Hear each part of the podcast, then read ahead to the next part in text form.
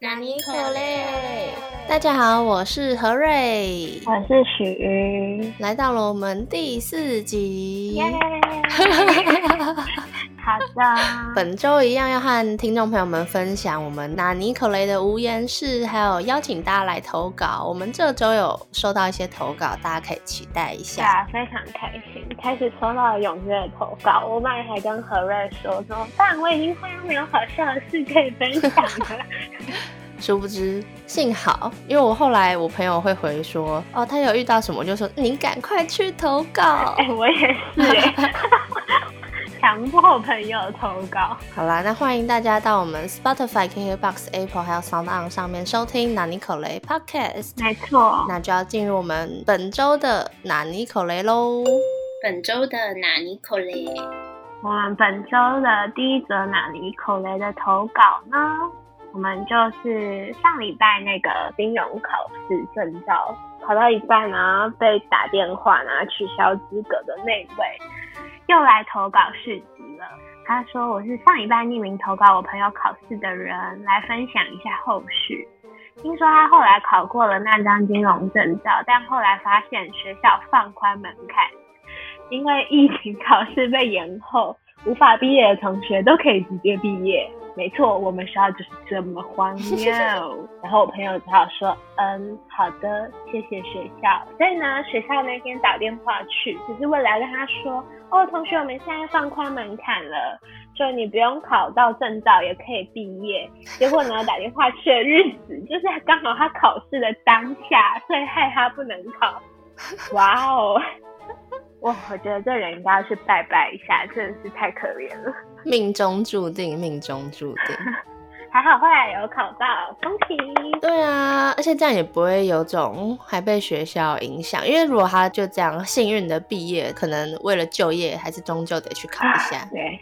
但还是很辛苦，太坎坷了。真的好，现在要来分享另一则投稿。那顺便分享一下，大家可以透过私讯的方式，就是这位投稿的人士就是用私讯的。我们有在 IG 上面征求大家遇到的大学报告讨厌鬼，那他就很生气的说：“我男朋友就是那个讨厌鬼之一啦！当时气到都有分手的想法闪过。”哎，当时的课是写网页程式还有物联网，因为两人一组，所以就想说，嗯，跟他一起好了。结果他因为不懂，上课都在睡觉，问他事情他也没办法，他都不知道，没想法，所以九十九点九趴的作业还有专题都是我一个人扛，然后城市都我写，理所当然报告也是我报告，然后有一个哭哭脸，课程中还差点因为这样吵架，结果他就说一句：“你放心，我以后不会跟你一组。”我也不会再选这种课啊！天哪！如果是我，就会说你放心，我以后不会跟你在一起，我也不会再见到你。整学些课程，它唯一的功用大概只剩下帮我买饮料，让我不要写成是写的这么生气，还有开启他吃到饱的个人热点，让我们机器可以连上网络，然后用一个大家很喜欢用的微笑脸，就是表达生气的时候要用的。他还有一个 C 的经验，因为他也是一个很 C 的人。他说另一个讨厌鬼是在辅系课的时候遇到的。这个人几乎所有课堂都没来，不然就大迟到。然后分工的时候问题很多，但什么都不做，只会一直打枪我们。很会画大饼，但是不实践。和另一个组员完全相反。哦，天啊，这我很有同感呢。我也遇过这种人，就是分组的时候很喜欢，就是讲一堆 天马行空的想法，然后很爱讲，然后会一直举手打断你讲话，但他讲的都是屁话，你知道吗？我都想说，你真的是给我闭上嘴哎！不要为了那个发言分数就一直在那边乱发言，你这跟我不上发言就白噪音啊！气死了！何瑞想要插播一下，好，请你继续。就是他应该没有这么衰，因为他现在有遇到一个神队友。他说跟另外一个组员完全相反，另一个组员是他跟我讨论完，发现另一个人无法进行沟通之后，很迅速的看完论文，还生出了 PPT，还有讲稿，要我看一看上台负责报告就好。然后我报。告的时候很紧张，还有点忘记内容，所以用瞎掰的。但是下台之后呢，他还跟我说：“你报告的很棒，辛苦了。”一个组有三个人，里面刚好一个大神，一个凡人，还有一个战犯。哦，还好有大神。对，真的。然后大神就说：“哎，一个组员有两个雷包，一个小雷，一个大雷。”没有啦，等一下我朋友来骂我。好，那我就来分享哇，我们有三则投稿，第三则好也是有关大学同学的，那我来讲一下。他说，大学的毕业专题整组一半以上都烂咖，还是用烂咖这个字。他说，啊，我笑到讲不下去。好，整组一半以上都是烂咖，从头到尾都摆烂。最后总发表的时候，明明不知道评那评审 Q&A 的答案，但还是硬把麦克风抢过去回答。然后评审就问说：“嗯，你们的问卷资料是从哪里来的呢？”其中一个烂咖就回答说：“哦，我们是用 Google 表单，但是呢，我们的资料来源都是学校老师给的学校问卷，所以评审跟我都满头问号。”然后发表结束之后，烂咖们就一起说：“大家一起去吃大餐庆祝吧！”我心里想说。吃什么大餐就去吃屎啊！哇，真的会气死，真的没有办法跟他们一起吃大餐。乱回答真的很不 OK 哎！你不觉得很多人是为了要抢，如果有举手回答或发言，突然会加分吗？会给老师印象比较好，然后很多人就会为了那个分数。然后一直发言，但他们的发言是改造。我跟你说，你应该要向村上春树看齐，因为他也很会用一些奇怪但是又有道理的比喻。我来分享我的第二件事。我们家外面有一个天棚，类似一个小空地，把东西盖起来这样子。上面屋顶都会发出很可怕的声音，因为有时候猫就会上面跳，或者是有时候鸟就在那边上面疯狂的啄之类的。每次都以为我们家屋顶要破了，会以为上面有怪人之类的，就一直咚咚咚，而且是超大声，因为那是它一动，然后整个天棚都会一起，就像它打一个大鼓一样。对，我们就在那个鼓皮里面。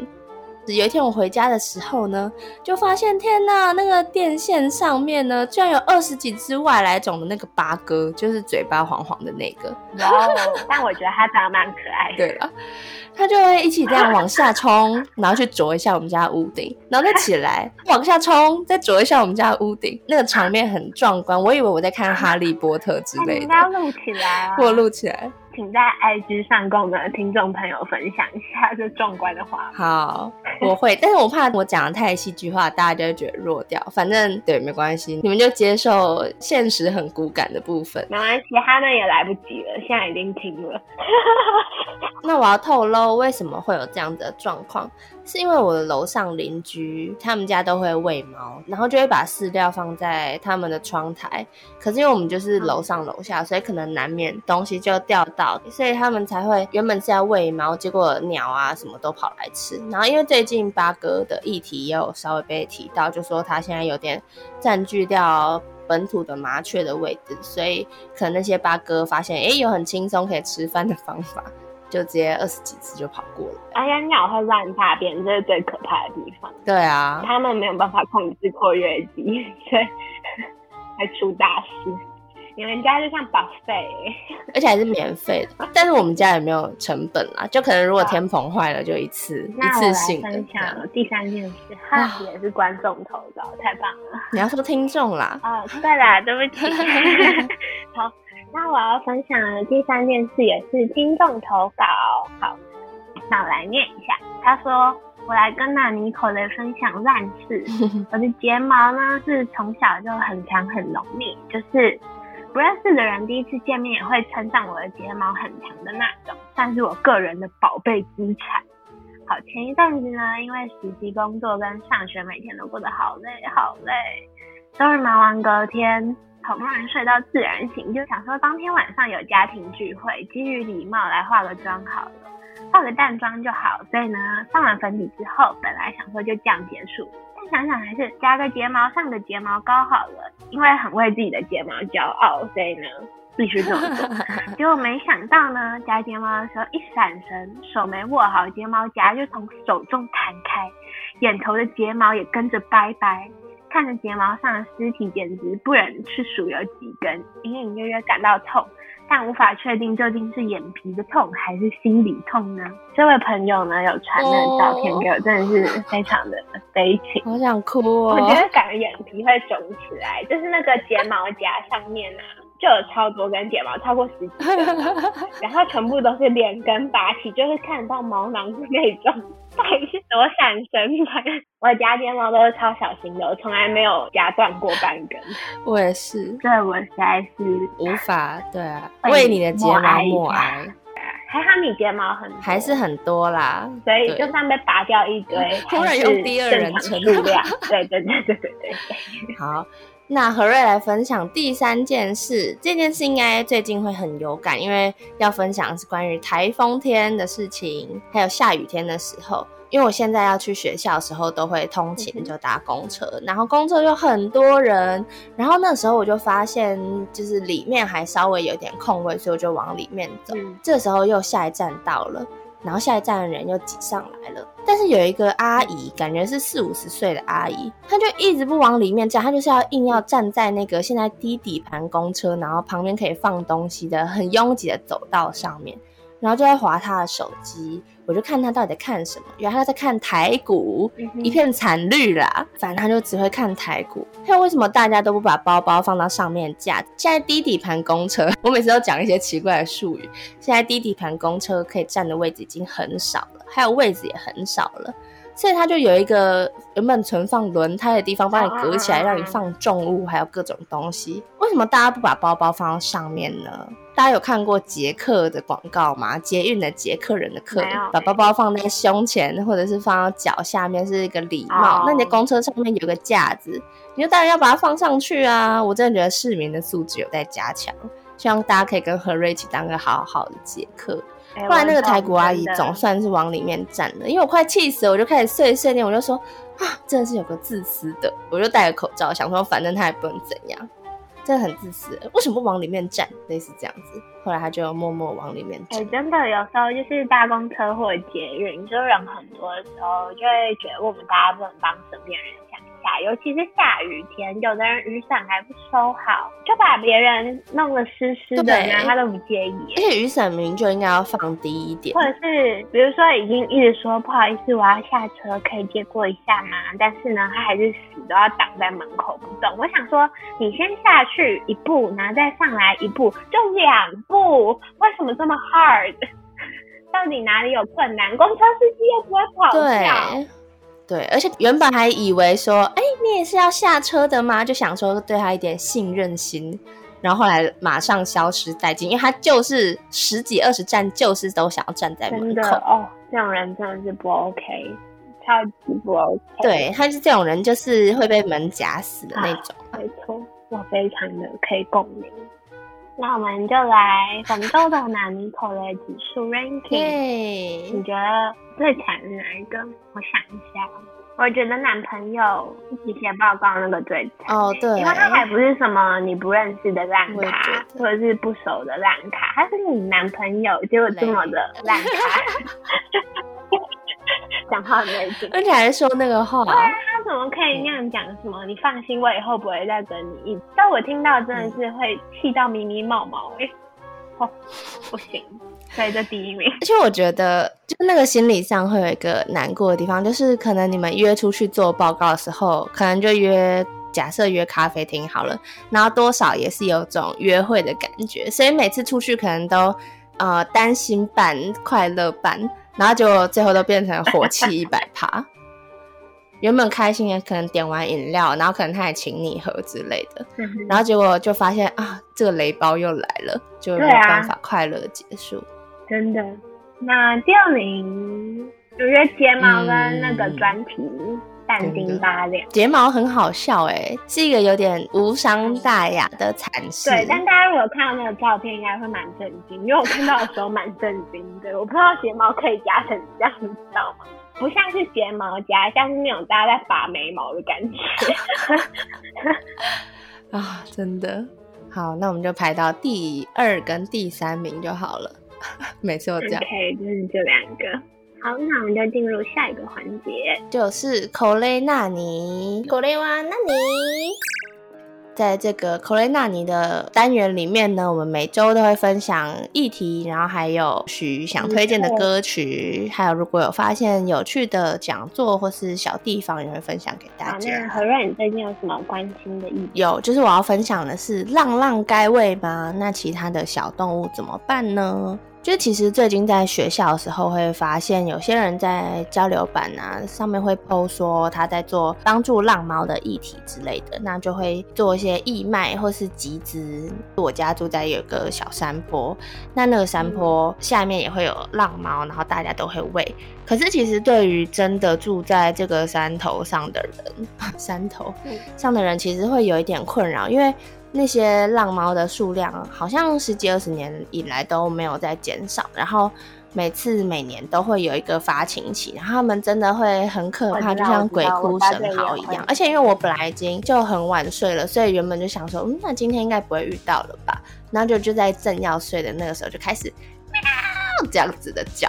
反正就很可怕，真的，而且他们会共鸣，对，很像一个合唱团一样，就是非常的令人害怕，而且他们还会开始打架，就是可以听到，仿佛对对对，仿佛在看那个什么小时候在看猫战士的时候，然后他们会用爪子攻击对方之类的。这都我脑补的啦，因为我只有白噪音般的噪音而已。我们家这边因为遮雨棚，还会听到那猫摔到上面，然后就有猫的惨叫，就先听到一声咚，然后就有猫的惨叫。对，然后就会有负伤的猫，就是很难过的呜呜声，然后还有开心得力的猫，很开心的大叫，这样子，觉得我们在看猫八点档的感觉。好，那现在来分享今天的主要议题，就是在讲动物保护的事情。就有时候我们会把看见的动物，或是平常觉得可爱的动物，太把它放大了。其实动物保护应该是指所有的动物都应该被保护，像是在山边的那种山羌啊，或者是比如说石虎好了，就它们其实跟猫狗比起来，并没有那么多的资源，因为它们也不会去吃你喂的饲料之类的，所以它们反而会容易被这些很强壮的流浪猫狗攻击。很可怕，就害他们可能最后就面临安乐死的部分。其实很多野生动物也逃不过狗啊，或者是鸟类跟蛇就逃不过猫的攻击，所以希望大家在喂食之前还是先考量一下吧。如果你真的很喜欢它的话，也许你可以让它渐渐熟悉你的家里，把它带回家，而不是就让它在外面继续繁衍它的后代，繁衍这些会让其他小动物非常饱受惊吓的这些大力士们。对，就希望大家可以留意一下。我是觉得，如果要喂的话，这还好。但我觉得一定要把就是那些你喂的东西要收拾干净。就因为我们家附近就会有人想要喂流浪猫之类的吧，然后他就会直接把比如说罐头或者是吃剩的便当，就直接放在路边的小角落这样子，也没有再去收。所以我觉得就会造成环境上很大困扰，而且就会有老鼠啊。而且还会很臭，真的环境会变得很差。那你那些东西要谁去收？还有很多蚊虫。对啊，我就想说，如果你真的有爱心的话，也不应该用这种方法表达吧。要维持周边的人，还有周边其他小动物的生活品质，因为其实那些猫狗真的比你想象的健壮，所以大家还是再留意一下会比较好哦。那接下来。进入轻松的部分。对，那我来分享我的 playlist。这周呢，我一样要分享的歌手跟上一代一样，因为我的偶像昨天入伍了，我接下来等一年半才能再看到他。所以呢，我要分享的第一首歌就是他的 solo 的一首歌，是 Young K 的 Guard You，就是会拥抱你直到最后的一首歌。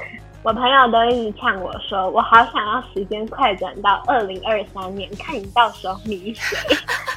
超没品，我已经快转。哎，可是这个是许鱼之友都会有这样的想法，好吗？因为你的变动非常的大，但你不需要每次都很全心投入吗？对啊，所以就想说到底是这样，而且这个时候都不能很直接说什么。那你之前不是说你才喜欢谁谁谁，现在怎么又变这样？他就会说没有，我很专情的好吗？我想说，到底是哪里？听众朋友，我大概每半年就会换一个，就是那种心灵支柱，然后就会很全全神投入的去爱这个人，比如说狂买他的杂志或狂买专辑，然后半年之后就，嗯，我爱过这个人吗？这样。就我大概夏天的时候，非常的迷高桥一生，然后那时候还买了很多，就是他的杂志什么的。结果呢，因为那个杂志有的是要调货，然后从日本运过来，结果调过来的时候，现在我收到的时候，我已经不想把它拆开了，现在塑胶膜还在外面，你有像你上别的人吗？那。我继续分享第二首歌，第二首歌呢，一样是 Day Six 的 I Wait。就是我会等你。好，其实他的歌词呢，跟我的心境不太符合，但歌名很符合，所以就分享。而且我觉得这首歌很抓耳，就感觉不是粉丝人第一次听应该也会喜欢。因为我那时候还没有很迷的时候听就很喜欢。OK，谢谢你的 Day Six 歌单分享。那我来分享一本书，其实是我现在上课的教科书，名字就叫做《用韩语说台湾文化》。重点是里面完全是全韩文的，然后其实就是在介绍我们还蛮熟悉的台湾文化，像是有讲到二二八，还有日治时期，或者是我们过去曾经被荷兰啊、西班牙占领。等的，然后后面就是有介绍到饮食、庙宇文化啊、交通啊，或是三大节日还有风俗之类的。因为其实我在韩国的时候有认识一个姐姐，然后那时候也是会偶尔被问到，那台湾有什么推荐的啊，或是有什么有趣的事情想要分享给她。但那时候韩文本身还不够好，也有点不太确定要分享哪一个部分的，所以那时候就只有分享到夜市或者是小吃。如果有这本书的话呢，就可以分享给他，另外可以直接丢给他看了。对外国人介绍台湾的话，可以看到这本书。这个计划好像是要出各国的，所以这个部分是我的韩语老师他编的。其他的语言的话，应该就是由那个教育部的计划，他会自己再去找其他国语言的专家来编写这本书。那我也来分享一个，就是我最近也看了很夯的那个鱿鱼游戏，但是呢，我是觉得不会到不好看了，蛮好看的。但是我觉得该。没有到达捧的的程度，你懂？我这样讲会不会被粉丝打？不会啦，就我觉得是好看的，但感觉没有到就是这种程度。就如果大家喜欢这种大逃杀类型的游戏呢，我觉得就是大概半年前还是一年前，日本拍的那个《经济之国的闯关者》。啊，拍的也很好，而且我觉得更加细致。大家如果喜欢这种大逃杀类的，可以去看。他们现在好像在拍第二季，《经济之国》正在名古屋的样子，拍拍。哦哦，我要吐槽一下，我这样会不会剧透？好，听众朋友，接下来可能会剧透，所以你如果要看鱿鱼游戏，但是想被剧透的话，现在就把这个关掉。好。我要讲，就是我觉得他根本就没有必要露脸，你知道吗？因为他里面一开始全部都是一个戴面具的角色，但是呢，他最后就突然露脸了，就在最后几集的时候，但是他完全没有必要要露脸，你懂吗？我觉得他露脸是剧组要跟大家讲说，哦吼，我们找了影帝来演哦，李炳宪哦的感觉，就是他完全没有必要露脸，就很不懂为什么，不然可能他是在为第二季。就是铺梗吧，我也不懂，但真的很没有必要，因为我有跟其他有看的人讨论，是 why，除了炫耀有到影帝来，就是 why。而我有听到鱿鱼游戏还有人在讨论说，就李秉宪的演技好像在鱿鱼游戏里面没有表现的很好，大家都对李秉宪的出现还有李秉宪的表现都有点保持着一个问号的状态。孔刘的出现也是。他的角色很赞，他只是要显示他的卡斯啦。好，那我们就不要剧透太多，到这就好了。我怕接下来被打，接下来匿名留言就会涌入，不要再乱剧透了。有粉们就会骂我们，鱿鱼就是赞，我没有说不赞啊。我们今天的口雷纳尼就到这边结束啦，那也代表我们本周的纳尼口雷也要结束了。没错，然后结束前再次诚邀大家可以用私讯我们 IG 的方式，或者是我们 IG 主页有匿名留言的连接，大家可以赶快来投稿或留言。那顺便想要问一下，就是如果听众朋友们对于自己的匿名留言很想要赶快先收到我们文字回馈的话，也可以跟我们讲，不然我们就要把它拿来当做我们的讲稿，然后就不会理你喽。就你要自己记得去听才可以。对，如果你很想知道。何瑞跟许对于这件事的想法，第一手资讯的话，可以在匿名留言时候跟我们偷偷说，快回我，类似这样子，我们们就会回你。好的，没错。那我们就下周见喽，拜拜拜